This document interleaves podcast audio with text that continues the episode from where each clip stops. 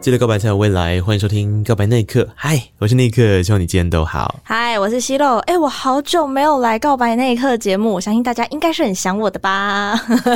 自己讲，然后自己嘴软，什么意思？而且我刚刚进去就想说，什么叫你好久没有来《告白那一刻》这个节目？对啊，我很久没有出声在《告白那一刻》这个节目。你有那么爱出声音哦？我自己觉得每次来主持跟附和你的时候，我蛮快乐的啊。为什么？不知道，就是在这聊天的过程当中，我自己会获得某一种程度上的自我成就感，觉得哇，我可以上告白那一刻哎，可能因为我以前是听众，然后成为共同制作人，再成为可以坐在这里的人，让我就很快乐。哎，你身为制作人之后，没有对这个节目产生幻灭吗？就是幻灭，因为我我们常在讲说，当我们是一个 outsider，比方说我们是一个节目的听众、嗯、观众，或者我们是一个没有参与这一个过程的人的时候，通常我们都会觉得。这件事情很美、很梦幻，或者很喜欢。有一个泡泡。可当你身处其中，作为创作者之一的时候，你心情就不见得会是原本那个状态啊。然后那个泡泡一破灭，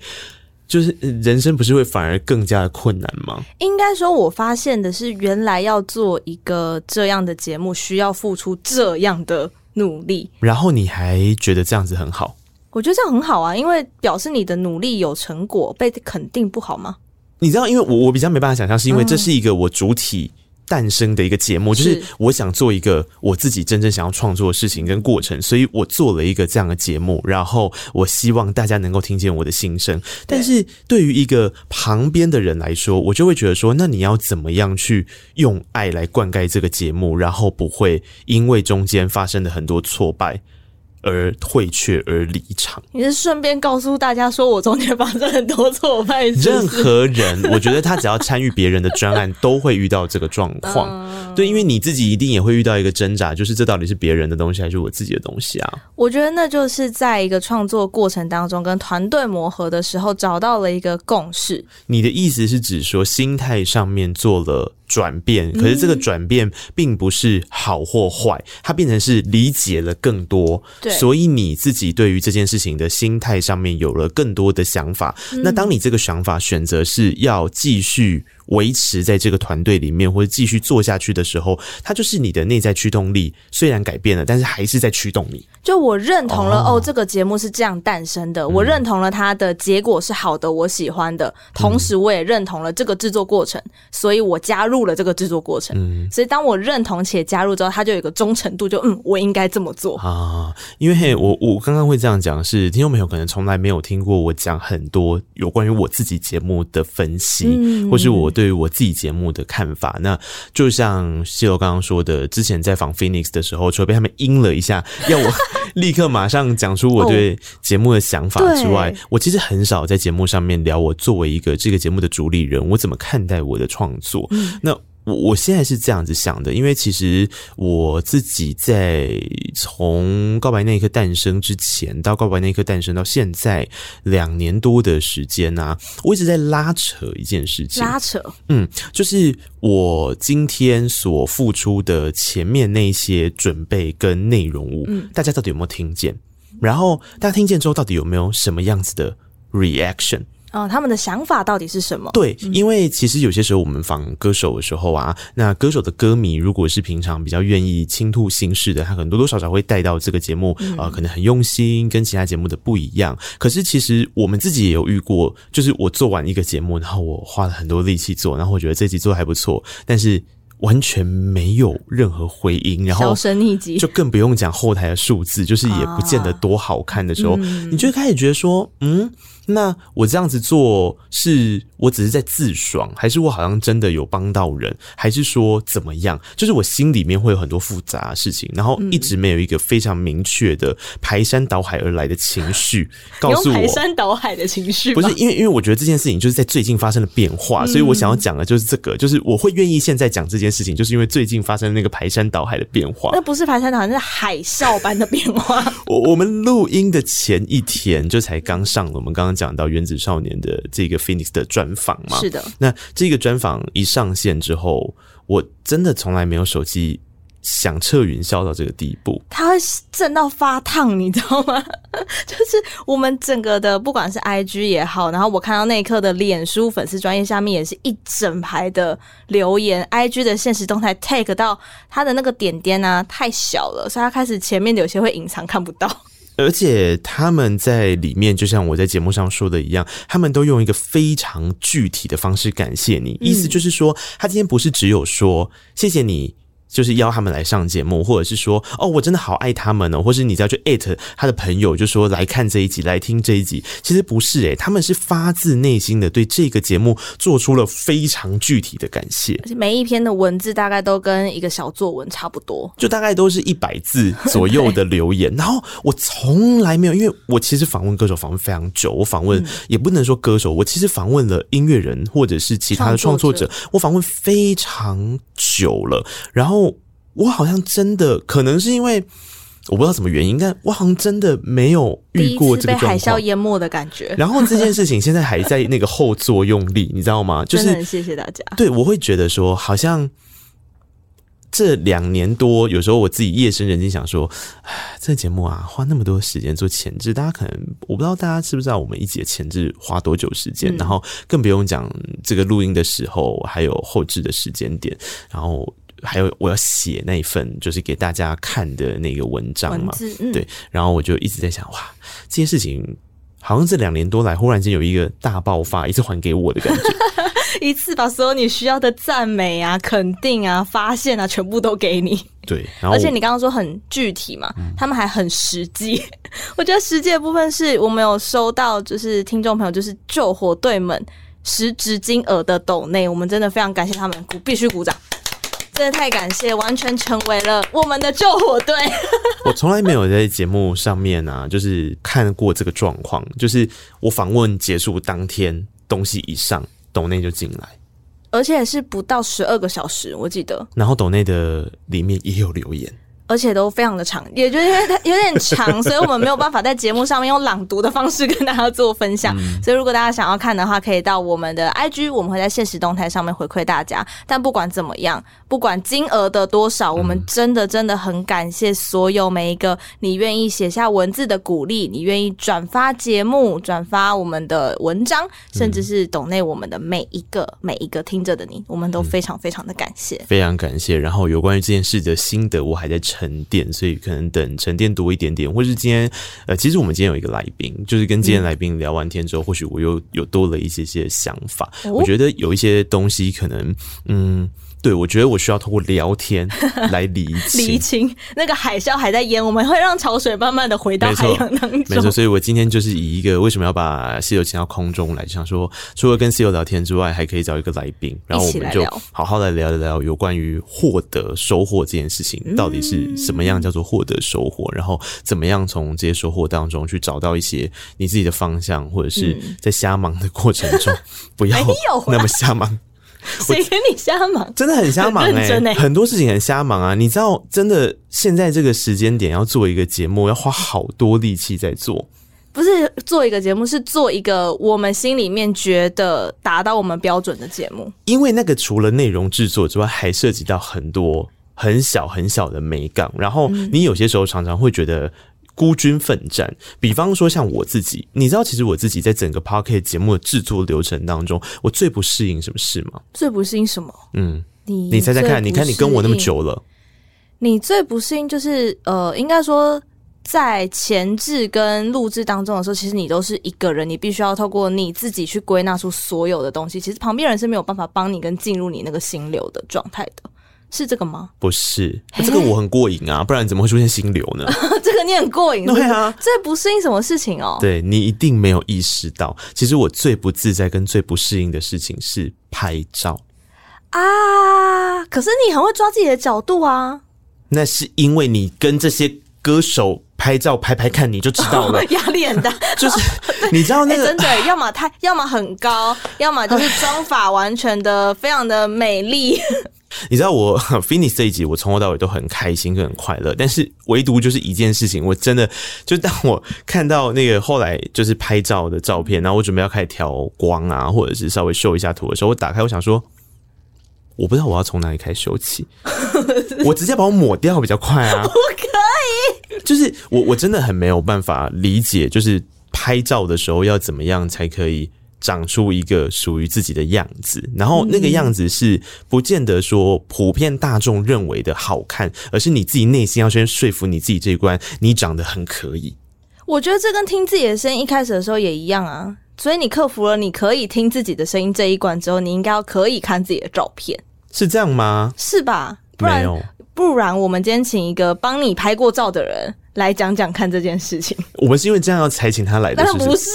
就为了一个这么渺小的事情，就为了要说服一下那一刻，其实他拍照起来还可以。对啊，很重要吧？而且要找一个拍过你的人，最能说服这件事情。好，欢迎健健啊！欢迎健健。Hello，大家好，我是摄影师健健。健健刚刚一直在中途的时候想说。他们怎么还没结束？他们怎么还没结束？到底聊多久？他们不是说关键字就是拍照吗？然后前面十分钟一个拍照字都没有讲。哪里？不好意思，我们节目就是这个样子。没关系。当我开始没有在做访问这件事情的时候，我就会变成这个样子。嗯嗯。对，因为我觉得在做节目的时候啊，我以前或是直到现在，我也很常跟学生说，关键应该是在你此时此刻想要说什么事情，透过聊天的方式整理出你此刻的心绪跟状态。对，然后就是因为昨天我刚刚跟你讲那件事太冲击了，我不知道你是不是也会这样，就是当你完成了一个很大的，或是效果很好，或者是跟你预期的不太一样的事情的时候，你会不断不断的反复回到那个现场，然后去思考你自己什么东西做好，什么东西做不好，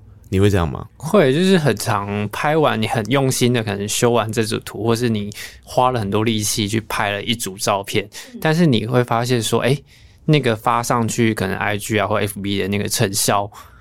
没有很好，oh. 但是你反而发了一个很随性拍的，或是一个没有想想象的，嗯，它的成效反而就是突飞猛进的感觉，嗯，就是我觉得那个落差跟心境会会差很多的。Oh. 那我问你，你是会打破砂锅问到底，想要求到一个答案的人吗？就是你会想要问为什么？然后你会一直想要去理解这个为什么背后的动机，到底是演算法呢，还是到底是谁按了赞或谁来留言，所以他才突飞猛进，还是我真的拍的不错，偶尔大家真的喜欢这个风格吗？你看这个果然就是跟我长期合作，因为这些话都是我不断在问他的事情。对，就是我很想要一个，我是一个非常需要答案的人。对、嗯，你会这样吗？我会，我会变成说我会。把它再转出去说，哎、欸，我是不是这一组照片怎么了吗？还是怎样？就是我会问，可能我的粉丝或是我的就是看观、嗯、观众哦，你会直接问他们？我就是可能会直接再分享一次，说，哎、欸，为什么就是好像没有达到预期的流量？我会这样讲，然后大家可能就会说，哦，可能刚好是演算法或是时间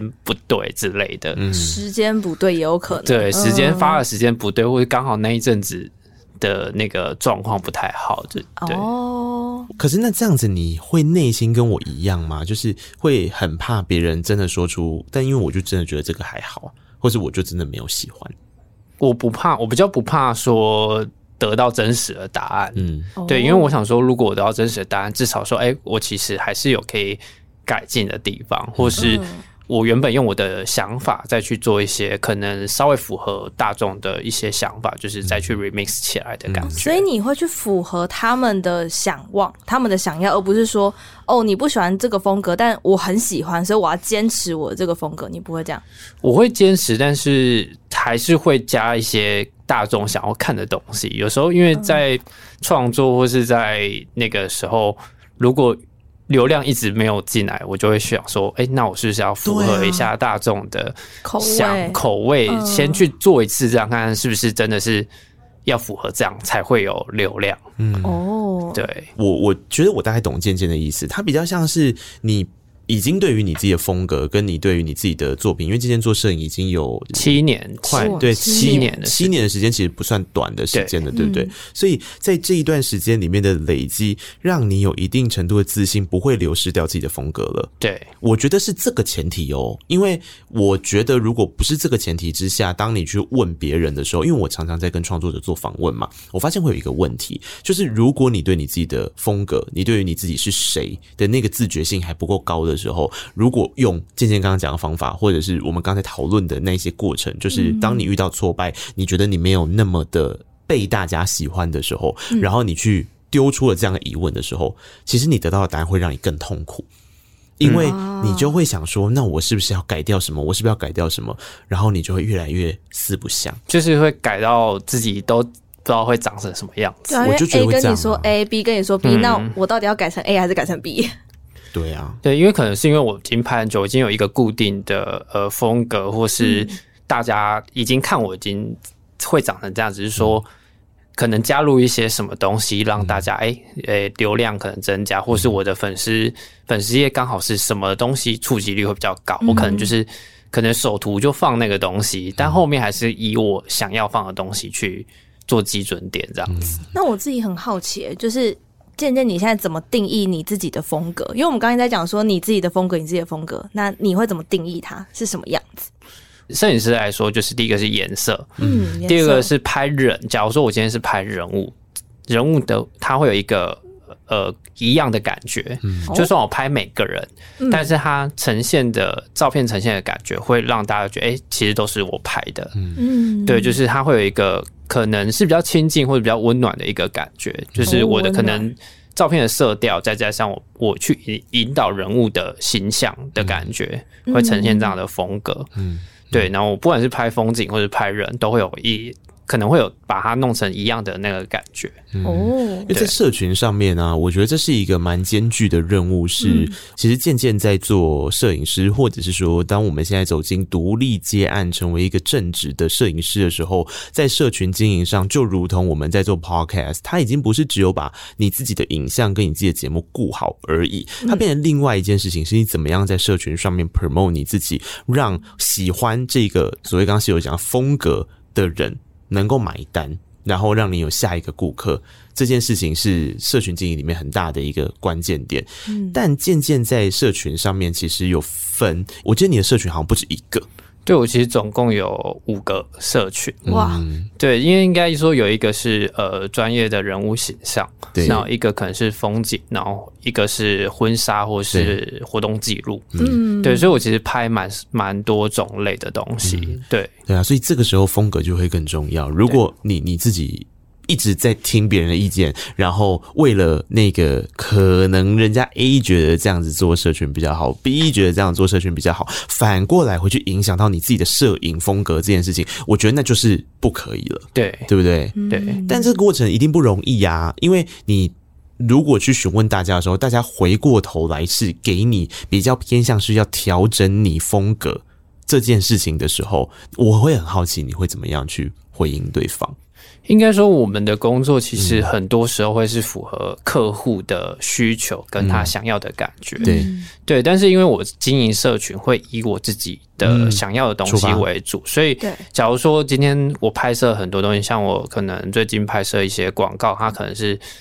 呃东西会比较死一点点，就是可能会没有那么有。就是有生命力，或是大家可能会想要去看下去的东西，嗯、对，它就是可能是否很专业的形象，我可能就不会放在我的社群，哦，就把它分开。对，有可能我就顶多放在我的作品页而已，就说，哎，我有拍过这样的东西。渐渐，我有一个问题、嗯、是，如果今天你有一个选择标准，那我们回推就是，不是你所有的摄影作品，你都会放在社群上面。对，那这个时候就会有选择到跟没选择到的问题。当、哦那个人，或者是比方说他可能是你的朋友，对，或者是他是一个呃，就是 maybe 网红好了，或者是什么，但是你没有把他的照片选进去，在你的社群里面，这件事情在你的脑袋里面会去挣扎过吗？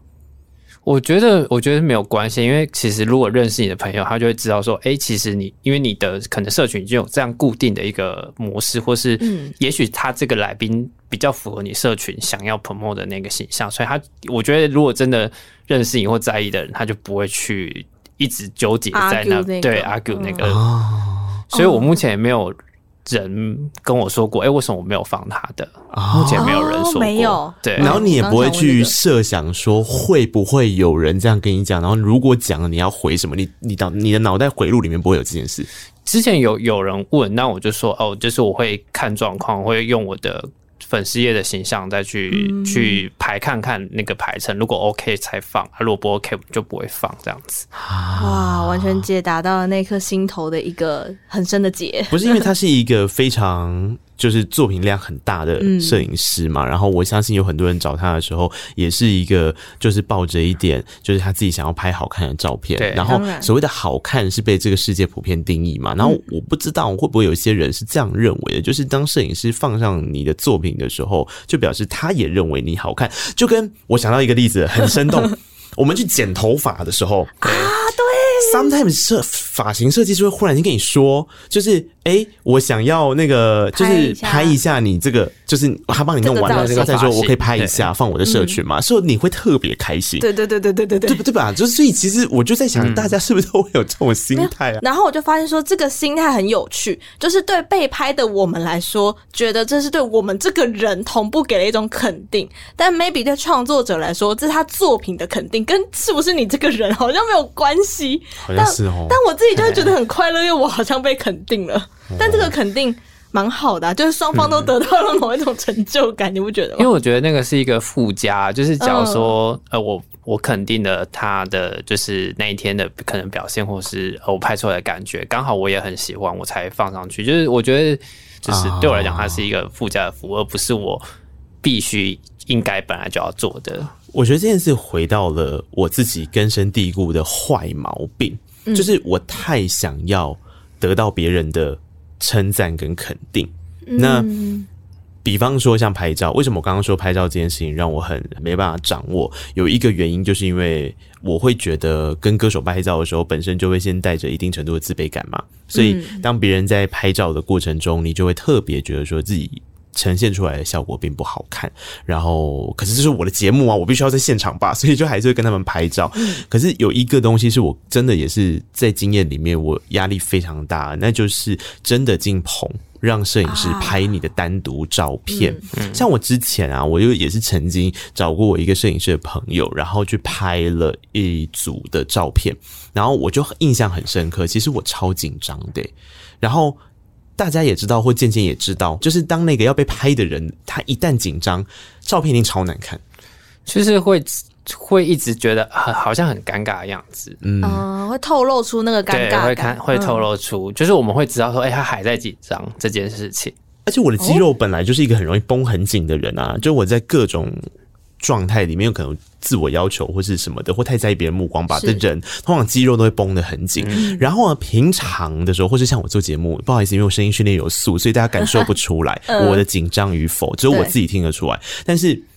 到摄影的时候，摄影师他就是会看穿你，所以即便我已经这边假装我很开心，嗯、然后我还记得那天，我就说，因为摄影师就是我觉得他知道我很紧张，可是他怕讲出我很紧张，我会更紧张，所以他就说，你要不要播你喜欢听的歌？对耶，对，因为他知道我，而且他知道我，我我做做声音，或者就是常常做流行音乐内容嘛，所以他就问我这个。然后我就开始播，然后播的时候就是感觉好像有放松一点或什么的，然后我自己都觉得我放松了，嗯，但在摄影师面前，我就是没有放松。我觉得应该说，我像我很常拍素人，那素人他其实都没有拍摄的经验，他们其实一开始都会很紧张，嗯、对对。那其实就像刚刚讲的，我会我可能会播歌，那播歌，我、也播，我可能就播我自己，或是如果来宾就是客人他想要播自己的也是没有关系，嗯、就是他可以播歌，然后我们通常会。边拍边聊天。啊，我会用边拍边聊天的方式去引导人，就可能我可能先放松一下，然后再拍，放松一下再拍，放松一下拍，然后边边跟你聊天的时候，我可能去抓一些角度，然后可能先多一点尝试，先不要看镜头。有时候因为你看镜头，你就会很紧张，嗯。嗯，就是没有被拍的人，嗯，就没有被拍过的人，他一直看镜头他会很紧张，或者他眼睛会一直飘飘来飘去的。对，眼睛会一直飘来飘去，你会不知道要看哪里。对，有对，或是我会可能会拿一个东西，可能有些人他因为我很常拍，他可能是有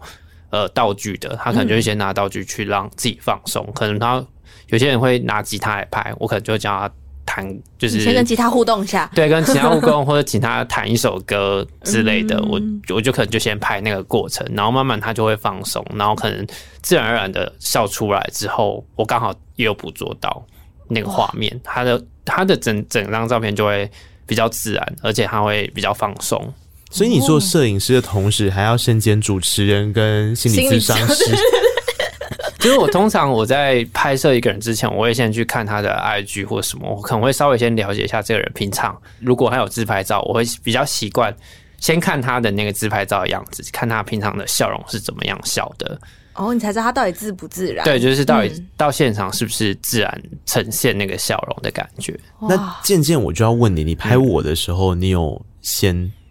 做过前面这件事吗？吗因为我会这样讲，我先讲结论。嗯、因为呃，跟听众朋友介绍一下，就是我去年主持那个金鹰奖的后台直击的时候啊，有请尖尖帮忙，然后他在旁边做侧拍。对，然后不是，所以他不用像刚刚。渐渐所提到的，因为它不是一个棚，里面只有我一个人在拍，那是一个非常慌乱的状态。基本上我根本不会注意到，也没有空注意到摄影师的存在，我就在忙我的事。所以那个状况，我就觉得 it doesn't matter，我就是很自然的在做我的东西。对，但是我不知道，那像这样子的东西，你自己本身有先去做过一些什么，或者是像这样子的有任务的侧拍的时候，它又会像你刚刚讲的那种过程吗？有任务的会就会比较，应该说侧拍来讲，对我们摄影师来讲，我们也会比较轻松，因为我们不用一直跟你们讲话。嗯、对对，因为我们就是现场去感受你们的所有的肢体动作，或是你们要做的事情去，去去抓角度侧拍。嗯，对，那那个侧拍一定是你们最自然的事。的时候，对，因为他根本不是在拍照，他就是在忙。对，他在忙，然后但但那那个就会变成说，他有点像是活动记录或是工作照的感觉，嗯、他就不会那么的自私。嗯，对对对。那我就还是会，我还是会稍微做一下功课，可能是那个现场会长什么样子。对对对对。然后可能那个平常的呃讲话方式，或是他原本照片的形象怎样，我都会先看，嗯、稍微都会先看过这样子，还是会确认一下。对。那你那天认识我，你的心得是什么？我觉得是一个很好相处、很好聊天的人。你觉得我是一个很好相处的人？我那天工作，因为他很早就来了，他在前台，就是我们在后台。哦，对，我们在后台自己的后台的时候，他就已经到了，他就已经到了。妆发的时候，对，妆发的时候，我脸臭成这个样子，你觉得我很好相处？我觉得还好，我觉得那个也比较像是工作的。疲惫感就是可能已经太一直在准备，一直在准备，然后可能没有睡好之类的。怎么办？还没开始就透露出工作的疲惫感。我要偷偷爆一个小料，这个小料是我自己的。呃、欸，后台直击那天就是金鹰奖的事情，星期六。然后前一天我们做彩排，嗯、然后渐渐没有跟彩排，今天是直接现场当天嘛，嗯、所以你不知道彩排的状况。彩排已经很累，因为要等很久，我们拉了很长一段时间。我们后来要拍一支影片，然后我们是妆法都 get ready，所以他在一个比较崩的状态，他不是你知道穿的很 K 就戴个帽子就可以上去做彩排，不是。嗯、然后那天已经盯一整天，所以那天我非常非常的累。我回家之后做了一件事情，你做了什么？我去买了三百块的咸酥鸡，然后我这边大吃，而且那个时间已经晚上十点了。等我全部吃完之后，我才意识到我明天要。我就问当天的水肿是不是就是因为那个咸酥鸡？我就问。所以为什么我会问刚刚那题？就是因为渐渐在他的摄影作品里面很神奇的，我不知道为什么，就是很因为当天其实有蛮多人在帮我拍，有些人拿手机或什么的，或是我认识的一些朋友，他们可能可能刚好在工作场合有遇到嘛，所以他们就也会稍微拍一下，或是合照啊什么的。真的就是。大部分的我的脸都肿的很可怕，但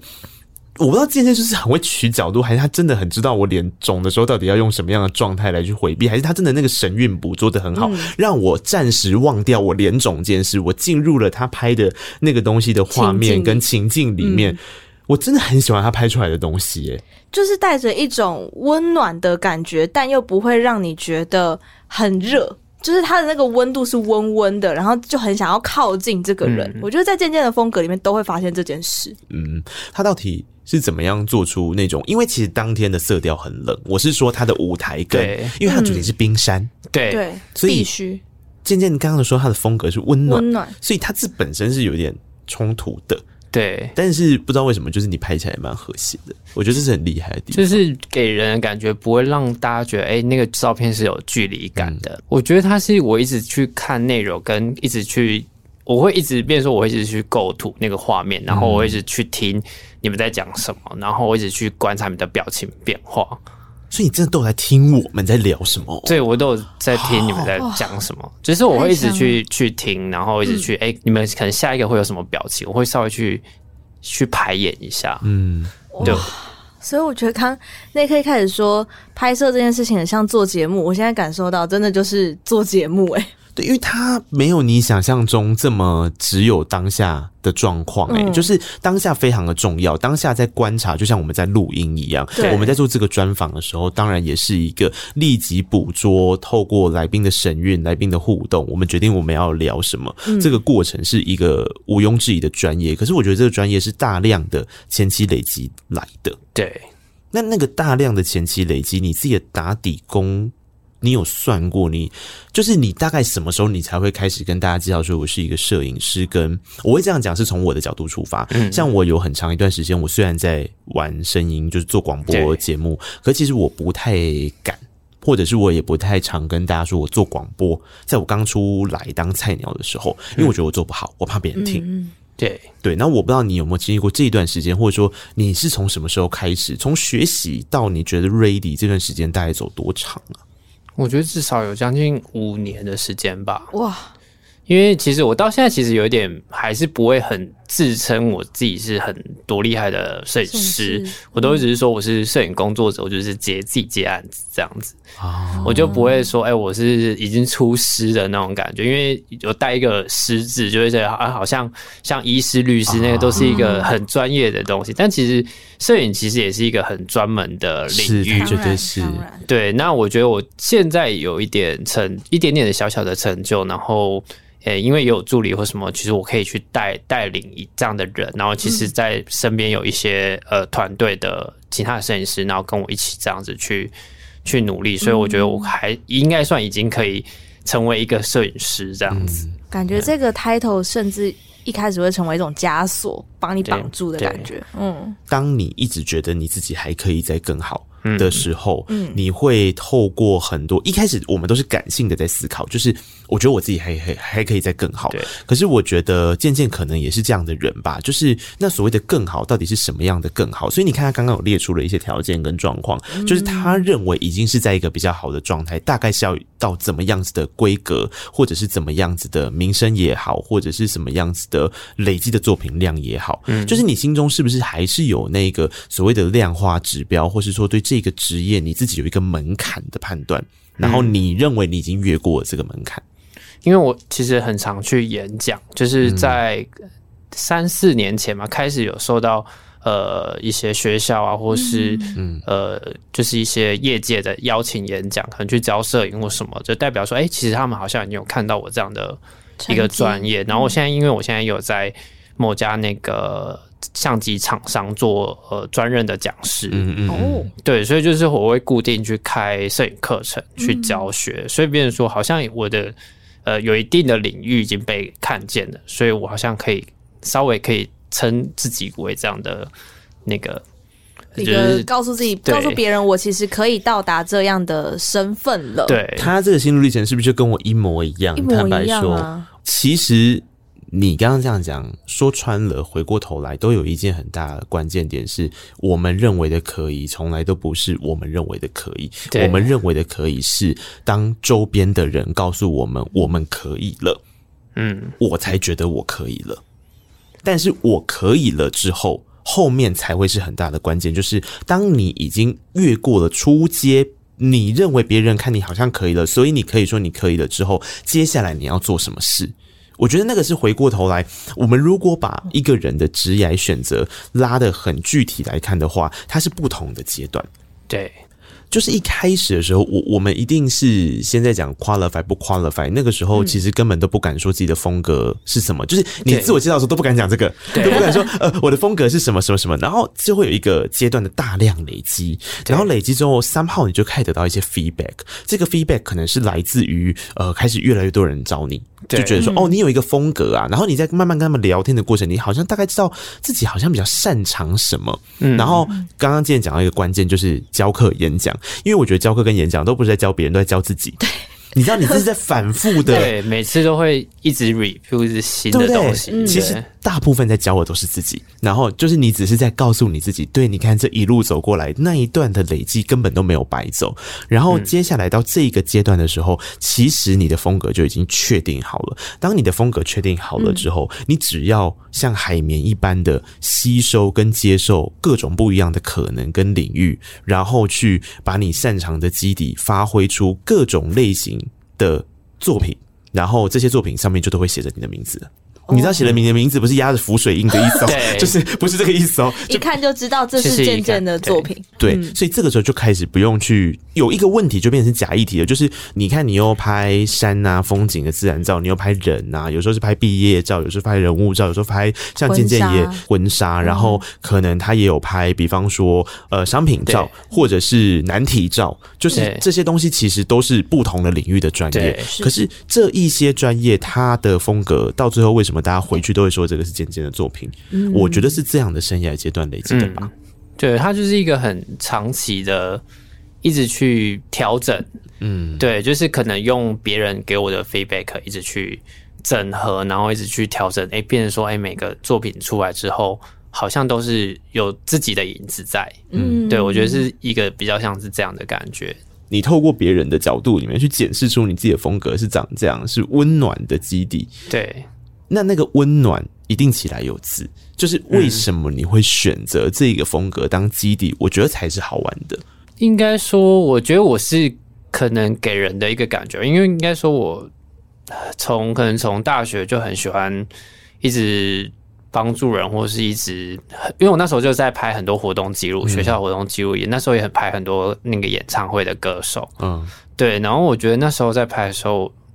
就是因为我自己是学生会会长，然后我就一直在可能帮助社团去经营吧，帮助底下的社团去经营。然后那时候就帮他们拍很多的活动照。然后因为我觉得都是已经开始认识很多人，所以我变成说我在跟那个人接触的时候，会变成很自然而然的，很像朋友，就不会有那种距离感。嗯，所以我帮他拍出来的照片就会很像，很像就是可能出有朋友照的那种感觉。所以。我觉得它是一个奠定我一个拍摄的感觉，就是我拍出来就变成说那个人他会跟我没有什么距离感，嗯，对，而且几乎每个案子拍完的客人，其实我都会变成一个朋友，对，就算我拍婚纱那个一开始不认识的人，但是拍完之后都会变成朋友，因为我会从前期就已经跟他们可能呃聊聊天聊很多，光呃我拍一个高山婚纱，我可能半年前就开始跟他们做接洽，然后开始聊天啊，然后。去聊他们可能平常会有什么样的状况等等的，然后在拍摄当天我会我一直聊天，所以我变成说我在拍摄的时候我会捕捉他们最自然而然的那个神情，嗯，对，所以我变成说我拍出来的他会给人家一个很亲近的感觉，啊，对，所以就是你做了很多基底跟打底啊，刚刚这样听起来就是你也乐于做这件事情，对，可是做这些事情是非常耗功夫，而且非常耗能量。对，就是那个能量会很快用完。嗯，对，所以我觉得那个算是一个让你的工作一直被消耗的感觉。但是我觉得至少很多人跟我说我的照片可以温暖人家，我觉得这件事情我就会鼓励到我，我就觉得哎，那我就可以继续朝这个方向去前进。所以你在乎你的作品可以温暖人家这件事？对。为什么温暖人家这件事情会让你很开心，或是让你很在乎？你有思考过吗？我我会问这一题的原因，是因为我也常常在问自己这个问题。比方说。我自己的风格已经很确定了，然后我可能声音很跟着我的心走，所以它呈现出现在这个状态。然后我喜欢跟大家聊情绪的事情，我喜欢让大家听后之后有一种呃好像被接住了，或或是被听懂的感觉。这件事情我也常常事后在问我自己说，为什么我觉得这是重要的？嗯，然后我的答案一直在变呢。我不知道你的会不会？我觉得应该就是，我觉得是从我以前喜欢帮助别人，然后会想要给人家一个。不知道，我就是给人家想要很好相处、很好亲近的一个感觉，就是我不会摆出一个我很很高傲或者怎样的摄影师的一个姿态。我觉得就是我想要，就是我跟大家都是好朋友，然后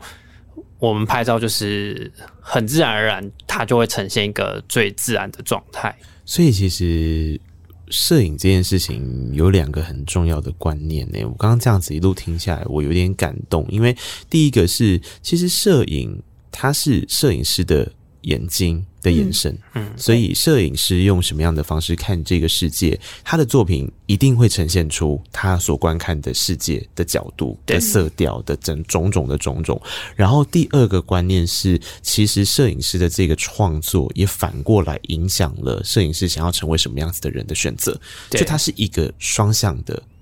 对。我觉得他是就是很多之前节目也会访问说，哎、欸，为什么会是这样的感觉？嗯、因为我就是说我就是想要成为一个这样的人，嗯，所以他我的作品也许他也是可以符合我这个人的个性的一个感觉，嗯，对。刚刚听起来还有一个想法是，渐渐你是不是从小到大都很喜欢交朋友的一个人？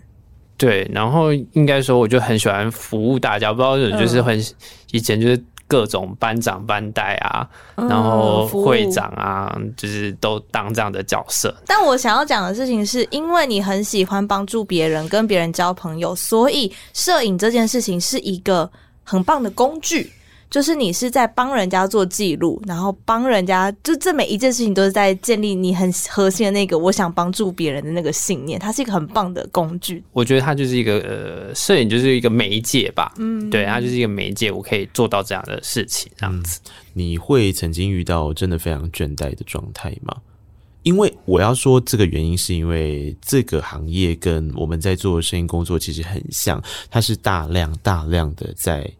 说话，只是你们是用照片说话，然后他也是大量大量的在沟通。这个沟通可能是前期制作的沟通，可能是后期制作的沟通。很多事情都不是当下按下快门那一刻而已，它有很多前中后期跟人之间的相处跟对谈，它是在你的作品呈现之外。大家所没有看到的东西，然后渐渐又是一个自己独立在做接案工作的人嘛，你其实就是自己的老板，所以就变成说你会必须要去。我常常觉得大家都对自由工作者有一个误解，大家觉得说自由工作者超棒的，都没有老板。我告诉你，自由工作者处处都是老板，他的老板超多，压力超大，每个老板个性都不一样。你要怎么样去，就是去沟通你当下的这个老板？因为我们不可能去因为呃雇主而去毁掉自己。的理念或是信念或是什么的吧，不然我你你当一个自由接案者，然后你处处都只是成就别人的时候，其实你内心又会很空。对，所以这些种种，我又好像不小心在讲我自己了。这些种种呢，就是我不知道对你来讲，你自己不会开始有点倦怠吗？会，其实这几年因为已经其实一段时间了，嗯、然后因为你商案拍久，因为商案其实就是。在帮客户成就他的东西，对所以必须得啊。对，所以变说你拍的这些东西，它就是成就他。就变说你在拍，其实它就是一个很例行公事。嗯，对我其实有时候我会拍到觉得说，哎、欸，我很像没有感情的拍照机器。嗯，对，呃，这些东西它就是一个工作，但我我自己平常就会去拍一些我自己想要拍摄的，或是我去创作一些东西，找回我原本的热情，然后可能就发到社群，让大家知道说，哎、欸，我还是有在拍。我自己想要拍的东西，我还是活着，我还活着，我有眼睛，我不是一个机器。对，其实你刚刚说的那个毕业照，有很大一部分原因是因为这样，所以才启动这个一路走到现在五年的时间哦。对，就是它其实就是一个，我每年都会去原住民部落，然后拍那边国小的毕业照。嗯，对，然后它其实就是。我的团队的摄影师，其实对对他们来讲，我觉得也是去那边放松的，嗯，因为其实那个那个当下，我们不会，我不会跟摄影师说我一定要怎么拍，嗯，然后我自己也会想要自己拍我自己的东西，嗯，对，然后他就变成说，他是一个很可以自己创作的东西，然后也可以把自己的风格完全的展现出来的。一个场合，嗯，对，所以我觉得他拍摄出来之后，我觉得他是让我恢复一个很拍照初心的那种感觉，嗯，对，嗯，所以如果我今天进入职业倦怠期，which is right now，如果我进入职业倦怠期的时候，难道我要去做另外一个节目来？就是我怎么想，我都没办法。你你懂我的意思吗？就是我觉得这件事情很让人家觉得佩服的地方，就是在你透过一个。专业的行为去缓解你对于专业的疲倦。对，我现在几乎就是一个是去拍小朋友，一个是去爬山拍山景，嗯，就是或是去旅游，嗯，就是我还是用拍照的方式去缓解我对这个职业的一个倦怠。嗯，就算我拍的这东西大家没有。这么有共鸣或怎样，但是我知道我拍是我自己喜欢的东西，嗯，嗯对，然后我也不用在意别人，也到后面已经快要变成说你不用在意别人的想法了，嗯、这个东西就是你喜欢的东西，那你就是去缓解哎这样的过程，但他总要有一个开始吧？就是你刚刚这样子讲旅游，我可以理解，你就是买张机票出国就好了嘛。然后那个，哦、对啊，爬山我也可以理解，你去开车上山嘛。可是刚刚提到的这个毕业照，它不是一个你就忽然间走到一个这个原住民的部落小学门口，然后就说哥哥来拍照哦，来笑，哎、欸，会被当变态吧？警卫不会让你进去，好不好？对啊，他总要有一个。契机吗？就是可能一开始你不是抱着这种要缓解自己内心的的这种对于职业的倦怠或焦虑也好，而是刚刚有一个机会，然后这个东西得到了一个成果之后，你发现了它好像可以缓解，然后你继续做下去吧。对，就是他一开始其实是我在大学的时候有一个我们老师的计划，它叫做公务上的公民课，嗯，然后他就是召集大学生，哦，就是。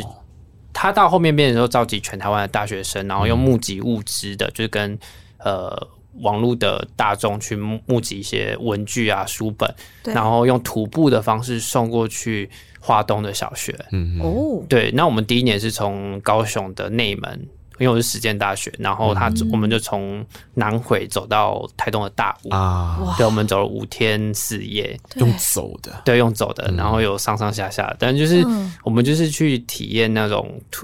就是有点像亲力亲为，然后把东西送过去，然后去理解那边，也许那边的交通没有那么方便，嗯，对的那种感觉。然后把物资送过去，然后那其实我在大学的时候我还没有想这么多，对。那但是这个计划，这是我们老师的这计划是一直持续在进行，因为到他第五年的时候，因为我那时候已经出来当摄影师了，嗯。然后那时候我其实也有看到其他的摄影团队刚好在拍，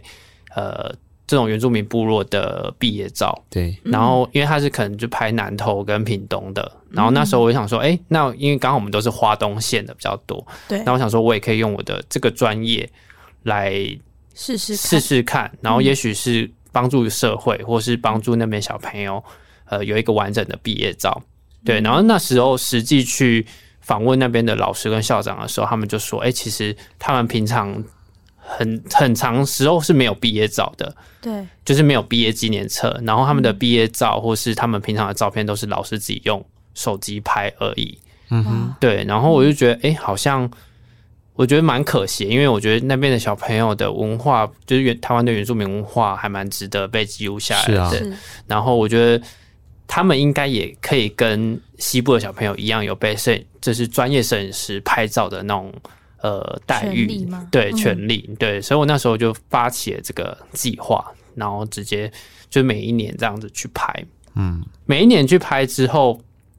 前一两年其实就是去拍毕业照，所以没有想到这么多东西，嗯、对，就是去拍。然后第二年有加入影片之后，其实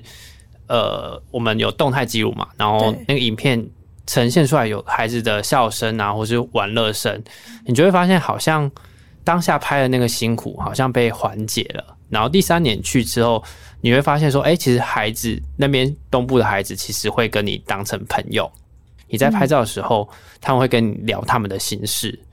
对，然后你自然而然就会跟他们聊天。然后拍照的时候就边聊天边拍照，对。然后他就变成说，哎、欸，就是我刚刚一开始讲的，就是我在给人家拍照的那个感觉，就是很像朋友的感觉。嗯，对。那小朋友他就不会把你当成是一个摄影师叔叔或者什么的，就是或是当老师的那种距离感。对。然后他们就是把你当成朋友，而且每一年去，假如说我今年拍的是六年级，那五年级、四年级其实都会看到我。对。但我隔年再去的时候，他们都还记着我的。名字，嗯，对，然后他们就会可能我还没有走进学校，他们可能在楼上看到就会大喊我的名字，哇，对，就变成说，哎，他们其实把你记在心里的那个感觉，其实是很好的，嗯，对，然后就会想说，哎，其实每年去拍，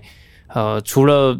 不会有受限，就是因为其实这样的计划，我是给大家自由创作，然后对学校那边其实都是依照我们这边的想法直接。自由的去创作，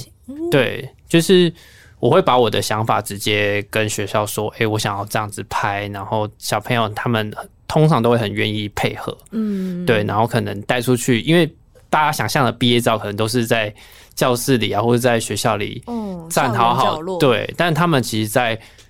在那边会很常，可能带到他们的后山去，可能溪流啊，跋我们通常都会跋山涉水去拍他们的毕业照。嗯，对，然后穿他们的族服，我觉得那画面是很感动的。是，对，然后因为他们的族服对我来讲，他们的族服也是他们的算一个礼服吧，嗯、还蛮重要的场合才会穿的那个衣服，嗯、所以我觉得在他们毕业的那个期间穿这个衣服去拍照。对，对他们来说，或是对我们来说，我们觉得都是一个很好的、完整的一个记录，对他们的文化。不过，因为你们自己在做这个 project 的时候啊，你们是整个团队一起前往到某一个定点、定点这样子去做拍摄嘛。但我自己看你们的定点的范围其实蛮大的，但毕业季它有一个固定的时间啊，那这件事要怎么样去克服那个时间上面的安排啊？像我们就是几乎从，因为第一第一年、第二年、第三年，其实大家都是一个礼拜，嗯，对，一个礼拜我们就直接所有人直接可能一天拍两间学校，嗯，对。但其实后面拍拍这么累，因为有时候一花莲的一南一北，对啊，那个交通时间很长，啊，我们就是一那时候拍完之后，我们就要赶下一间学校，我们中午就没办法吃饭，是对。然后后来我就是现在就一天拍一间学校，然后。我我这边是全程会跟着，但是我的团队就是因为可能现在已经有二十几个人，嗯，我就会安排说，哎、欸，这一个礼拜是哪一些人，然后下礼拜是哪一些人，嗯，就不用说大家一定要全程都参与参与。我但我会希望说，大家至少待个三天四天，去去感受一下那个那个环境跟拍摄他们自己想要拍的东西。你刚刚在聊的画面我都可以理解，可是作为一个。每一年出现在那边一次的一个工作者而言，你要怎么样去让自己在那一个状态里面？是我还蛮好奇的事，也就是说，因为当我们今天在西部的环境生长长大，然后我们有一刻就是学校就会告诉你要拍毕业照喽，然后就一个摄影师来，然后面无表情的叫你笑，然后咔咔咔咔咔，就是一次拍完全班的同学，然后就在教室里面一个蓝 key，就是就这样子的一个过程，这是大家在拍毕业照的一个经验嘛？对。但是因为他们的状况比较不一样，就是他们的就像刚刚之前讲的，然后他们可能会到户外去拍照。他们可能会有更多可以让呃这个摄影师自己发挥的空间，那就变成说摄影师跟他们之间本身的一体性要高过于我们刚刚我所提到的那种画面，跟我们以前传统对于拍毕业照的想象。嗯、那它不是只有时间上面的花费，它可能有比较多的事情是你要花心力在让自己跟他们是一体的。可是让自己跟他们是一体的这件事情并不容易啊。其实我觉得东部的小孩子特性就是他们好像会很也蛮喜欢交朋友的。嗯，我自己觉得他们还会蛮应该可能是因为我们的团队大大部分都二十几岁，嗯，就像大哥哥这样。对对对，就很像去带营队的那种感觉。但因为我们团队其实大家都还蛮会聊天或什么的，所以变成说大家各自到达那个学校之后，就会先我们其实也会观察小朋友，然后我们就会一直去跟小朋友。搭话聊天，然后让他们可能卸下一开始的那个心房。我们一开始不会马上就拍照，嗯、我们一开始就先去聊天，啊、因为这个无关乎什么东西不啊，小朋友就是这样啊，就是你你去靠近他，一开始的时候，他一定就是会躲你躲得远远，他不认识你，他哪会敢让你拍照或者是说跟你聊天，一定是密中很哎啊。对，我们从他开始换装的时候，我们就会去跟他聊天，就是可能跟他假如说他家家人也有去，就是他妈妈也有去，我就会跟他们妈妈，然后跟小儿子边聊。然后我们那时候都还不会拍，我们就是先先聊天。你要聊什么？就可能聊一些他们毕业的状况，或他们之后要去哪里读啊，之后就是一些比较呃，虽然说是一些寒暄的问话，但是就是可能先让他们卸下心防。嗯，对。然后可能问他们说，哎，他们诶会会什么乐器啊？会什么才艺表演啊？我们说哦，那那如果你等下会什么才艺表演，那我们你表演给我们看。啊，你让他有一个舞台展现他自己，对，或是你会唱歌，你们你们唱什么歌或跳舞？像这今年就是最，嗯、就是那时候最有名那个 Flower 的那一个那个舞嘛，韩、哦、国的韩国的那一个，然后我就会请，就是小朋友一去，然后他们就好像有很多人，就他们就蠢蠢欲动，想要跳。我说，那你们现在我播歌，你们全部跳给我们看，然后他们就。就是马上就跳，他们想要跳的舞，嗯，对，然后他们就慢慢的就卸下他们的心防，然后他们就之后拍照的时候，他们就会一直在那边就是跳他们的动作什么的，然后拍出来就很很自然，然后表情也也不会觉得很尴尬这样子。你说他们跟你熟悉了之后，他们会对你敞开心胸说心事，但是敞开心胸说心事，小孩子的心事，我们要怎么样去倾听啊？小孩子的心事，其实他们很多都是讲家里的事情，有时候他们可能家里。很长都是可能阿公阿妈带而已，对对隔代，或是他们最近交了什么新的朋友，可能是新的男朋友、新的女朋友，嗯，对，然后可能不是自己学校的小朋友，然后他们就哎、欸、偷偷跟我们讲，然后或是我们摄影团队里面有谁长得比较好看，他就说哎、欸、那个姐姐很漂亮之类的之类的，反正就会一直讲类似这样的事情，然后就会就会开始其他的话题，对，我觉得这种。就是可能应该说，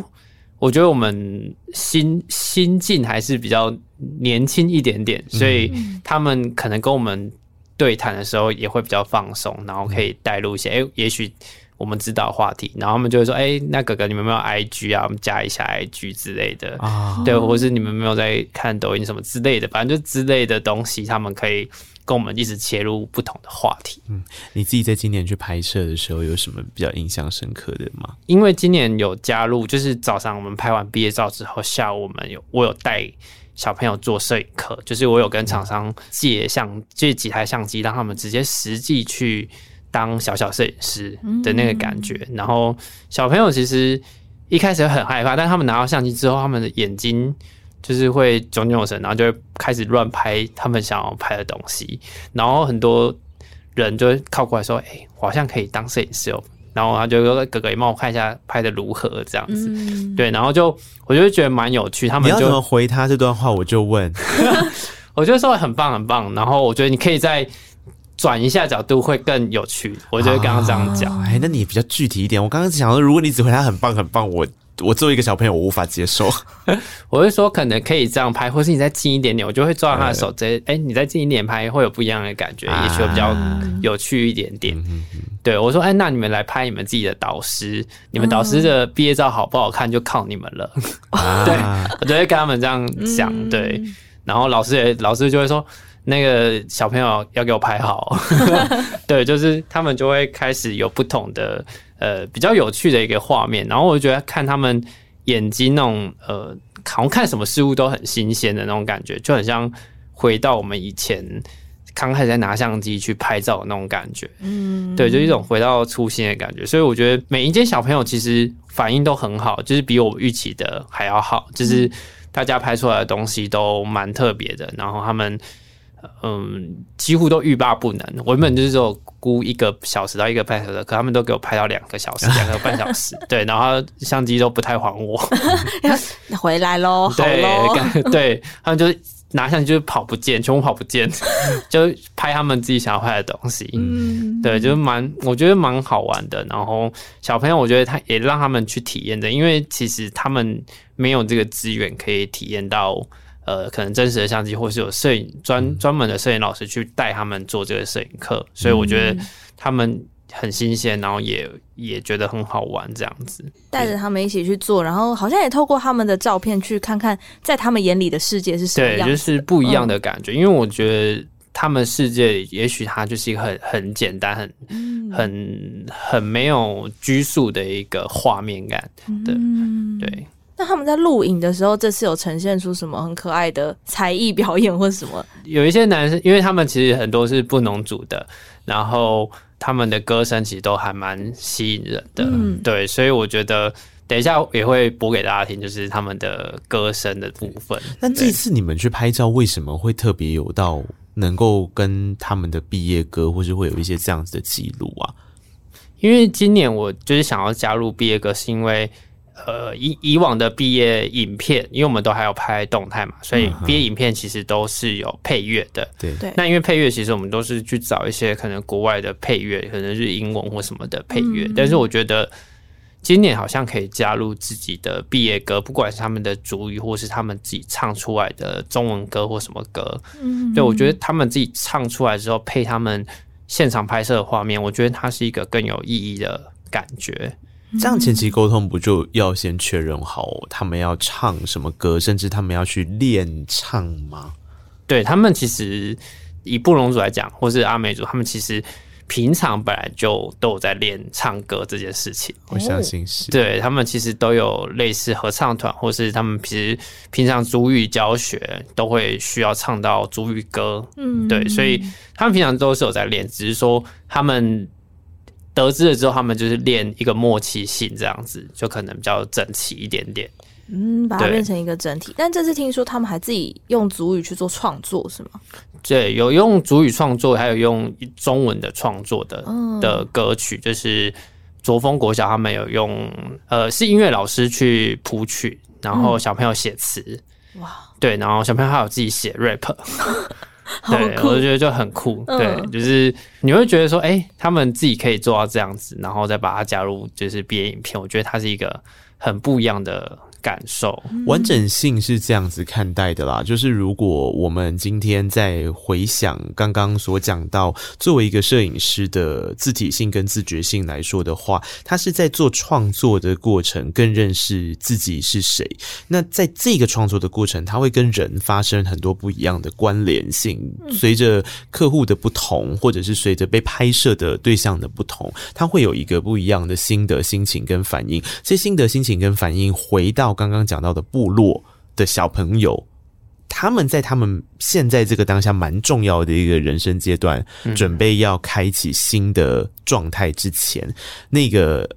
毕业这一个词汇对他们来讲还懵懵懂懂的状态的时候，用摄影留下一整套有关于毕业的留念，其实并不是只有在服务他们当下。这一件事情跟一次性的相片而已，他回过头来应该比较像是，如果今天这些孩子们长大了，对，当他们回过头来再去思考、再去观看、再去收听他们当时为了毕业这件事情所做的一系列努力的时候，我觉得这个“毕业”两个字的意义跟价值，好像高过于我们很传统想象到的一个毕业典礼，然后就这样。对，我觉得他他的价值很多，就是他回过。回过头来看之后，他会发现，哎、欸，他其实做了很多事情，嗯，然后他也会觉得说，哎、欸，我们都到他们的部落去拍照，也许他们在未来，他们也可以回到他们部落去，用他们的专业去带动这些可能部落的小朋友啊，或是青年等等的，嗯、对，去去改改善他们的一些生活啊，或是去用他们的专业去。改变这些人这样子。因为在来之前，我知道今天在做这个计划的时候，其实我只是一个非常好奇的事情，是他怎么样把自己作为一个外来的哥哥这件事情，一个外来的团队这件事情，去成为一个自己成长的养分跟动力。这过程里面可能涉及到的事情是对于陌生的。环境对于陌生的人事物的兴趣，我觉得这一定有嘛。一开始的时候，你想要接触人，嗯、那可是接触什么样的人，开始慢慢的有了自体性、自觉性跟选择。摄影的时候，常常会有很多身不由己必须要接触的人，因为他给你了，他给了你钱，对，就是很对。可是这个是你自己自觉性的去接触的人。那所以接触谁，他其实反映的就会回到刚刚讲到摄影师眼睛里面看到的世界。对，其实摄影师喜欢看到什么，然后这个摄影师他喜欢看到的可能是这一些小朋友，可是这些小朋友的什么阶段跟什么状态，呃，搭配上刚刚提到的这个毕业这件事情对他们来讲的重要性，然后你在跟他们的互动过程中去缓解。自己职业倦怠，这个没有人在职业倦怠的时候想要再去做舒适圈以外的挑战啊！坦白说，我个人是这样子认为，所以我一开始就会非常好奇，因为我不觉得这是一个容易的事情。可是，如果就你刚刚这样子听下来的话，我会觉得他好像不是只有拍照，嗯，他的重点不在拍照，他重点是完善这个有关于毕业的过程里面，你作为一个 outsider，你可以帮忙些什么？然后你在这些帮忙的过程当中。你自己也得到了些什么？对，就是他，我觉得摄影，他就真的就是一个媒介，让我去接触这些小朋友，或是、嗯、呃，用这样的方式去把这个计划更完整。嗯，对，所以我觉得他就是对以外人来讲，好像我们是一个做公益，或是真的去帮助他们，但我们自己觉得我们不是完完全是这样，就是对我们来讲，对对我们来讲，他们也帮助了我们，是。对，就是对我们他我们是一个互相的。一一个互相的交流，对交流，所以我在讲这个公益计划的时候，我其实不太会讲说它是一个很完整的，就是真的是公益计划这个东西，它就是一个、嗯、呃原乡计划，而且我也不讲偏乡，嗯，对，因为我觉得偏乡好像会影射一些很负面的。用词。是。对，所以我都会讲原原乡部落，对，因为我就觉得它是一个比较原原初之心的感觉，然后也是他们就对外人来讲，它不会是一个很反面的那个词汇，对。对，就是这件事情对摄影师来讲，他其实让自己的职业之路有了更多继续往前走的力气。跟力量，那对小朋友来说，他也很开心能够认识这些哥哥姐姐，陪他们在这一小段时间里面，哪怕就是一个礼拜几天的时间，可是帮助他们留下很美好的回忆，让他日后记得这份美好之后，他可以帮助到他自己，他可以帮助到他的故乡。对。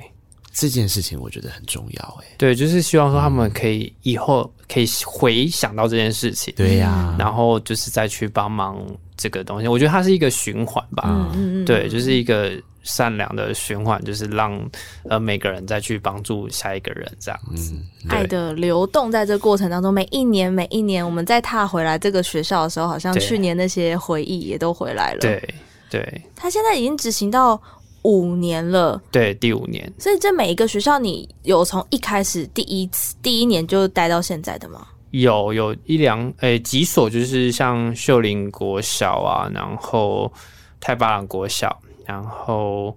还有呃武鹤，还有鹤冈国小，这些都是一开始就是。从第一所到最后一所，啊，甚至你快看他们从小学一年级到他们毕业，有啊，就是有一些 就是从一二年级就开始看，然后到他们要毕业这样子，对，就是每一年都可以看到，然后也可以看到他每年的成长，嗯，对，有时候一开始去他就小小只的，然后后面就哎长好大了，就是每一年都在看他们不同的成长这样子，就蛮有趣，对。看他们成长的过程，可能也是在看一个创作者自己自觉的成长过程啊。嗯、我觉得还蛮期待这件事情持续运作下去，甚至是他未来有更多的可能性。他可能是学校变多，他可能是花样越来越多，他可能是有帮自己留下一些记录，嗯，做一些活动，嗯，就是今年因为第五年，所以我想要办一个比较算回顾展吧，就是把这五年的。拍摄学校的摄影作品，就是展出来给大家看。嗯，然后还有一个很重要的是毕业纪念册，因为我们毕业纪念册的每一年其实都不一样。然后我们我们设计师有很多，所以每一本都是独一无二的毕业纪念册。对，对，它长得都是不一样。然后会有第一个是摄影设计师的风格，第二个是会有这一所学校的风格。我觉得超棒的。对，就是他会，我们每一个设计师他会。自己去到这间学校之后，他会去记录这间学校独特的东西，嗯，对，然后他也会去跟学小朋友聊天，嗯，去画下他们可能在意的东西，对、嗯，对，然后把它呈现在毕业册里面，嗯，所以每一本都是独一无二的，嗯，所以我们之后也会把这些毕业纪念册展出来给大家看，嗯，对，然后也是让呃有这几年一直在帮助我们的人知道说，哎，他们其实这些赞助我们的钱，就是哎回馈到这样的。东西上面了，对成果，对。然后今年因为也有帮小孩子也有自己做小小摄影师，我们也会展出他们的作品。对，因为我觉得在可能像台北的这样的地方，然后可以展出他们拍摄的作品，我觉得也是给他们一个鼓励。嗯，对，就是一个哎，他们有一个目标的那种感觉，就是觉得哎，他们做的事情有被看见。嗯，对，就像我们可能摄影师哎被。可以开展，然后被人家看见这，这这件事情是一个很好的事情。聊这边，你大概知道告白那一刻内心打的是什么样子的算盘了。很多人都说我们是一个歌手专访的节目，which is true，的确大部分都在聊音乐。可是我觉得回过头来，可能我作为一个这一个节目的创作者，我的初心跟我想要告诉大家的事情，其实是每一种创作跟每一个作品在诞生的过程中，它都不是容易的。嗯，没有。有所谓绝对的好或绝对的坏，绝对的快乐，绝对的难过，它反而比较像是一种心路历程的总和跟回顾。当我们站在某一个时期点，享受当下，你可能还没有那么确定要做什么，但是你有一个驱动力让你继续做的事情，累积出来结果之后，在这个节目上的，任务是让这个结果有了一个还原的可能性，然后这个还原的可能性会帮助。听众，帮助那个来宾再走一段路，继续往前走。嗯、那这件事情从头到尾，我就是在做跟健健一样的事情，健健就是在跟我做一样的事情，所以挺好的。那我们就继续做下去好了。对，就是继续继续做下去啊，说不定我。的职业倦怠还得靠这个节目来拯救我。会不会等下你就拿着麦克风去收海浪的声音，跟我说我们接下来做告白那一刻，我们去做那个声音记录的部分。我不会，我不会。好，谢谢。我不会，我近期比较想要躺平。节目最后，因为是一个音乐节目，我觉得还是要请健健分享一下这一次他们做的毕业歌曲里面，如果让你印象最深刻的是哪一首，你又会怎么介绍呢？有没有好好介绍？因为介绍完之后我们会播这首歌曲，听众有没有关掉就看你了。这就像老师的毕业照就在你手上是一样的道理。对，我这次想要特别介绍的是卓峰国小他们的歌曲，因为他们是自自创曲，所以我觉得蛮特别的，想要做一个介绍。嗯、那一个是中文歌，一个是主语歌。我想要特别介绍的是他们的今年的毕业歌是中文歌曲，然后它是有一个 rap 的，就是小朋友自己作作词作曲的。然后因为他们那时候其实音乐老师才刚到学校，然后他们就会想说，呃，如果都是把流行歌曲当做毕业歌，好像蛮无聊的。嗯，对，就是可能把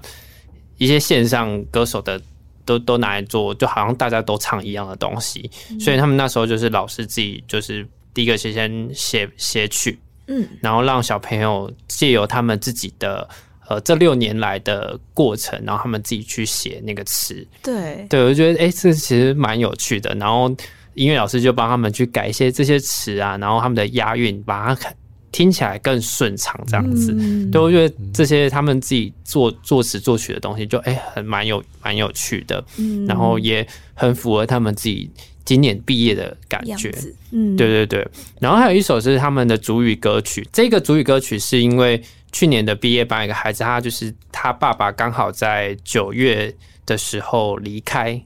所以他这一首歌就是。会写下说，哎，对爸爸的思念的那种感觉，嗯、所以，呃，主语里面的歌曲就是，哎，今天晚上月亮很美，嗯、然后爸爸，爸爸，你是否也在看月亮呢？就是我想你了，爸爸，然后可以跟你一起看月亮吗？就是这些比较思念的歌词，然后跟歌那个曲去把它融合成一个呃去年的呃毕业歌曲这样子，哦、对，就是它是一个另外一个氛围，就是。很感动的，然后今年是比较欢乐的，嗯、对，就是有不同的，每一年都会有不同属于他们当当当下的那个心境的感受，所以我觉得这两首对我来讲，我们当场听到他们在唱的时候，我们其实就算听不懂，我们就是整个都流在旁边默默的掉眼泪，嗯、就是他唱爸爸那个思念爸爸那一首，那那个歌声的穿透力啊。然后歌声的那个呃咬字的感觉，对我们来讲，它都是一个很感动的。嗯，对，我觉得这就是音乐的魔力。有时候虽然我们听不懂它的歌词的意义，可能后来查了才发现原来为什么这么的感动。嗯，那当下听的时候，它的感官是很直接的。然后我们看一张照片的时候，其实也是这样。有的时候你看到那个颜色，你看到那个角度。跟那个画面呈现出来给你的感觉也是很直接，会打到你的心里面。对，哇，太有记录的价值跟意义了。我们节目最后来播这两首歌曲了啊，嗯、然后。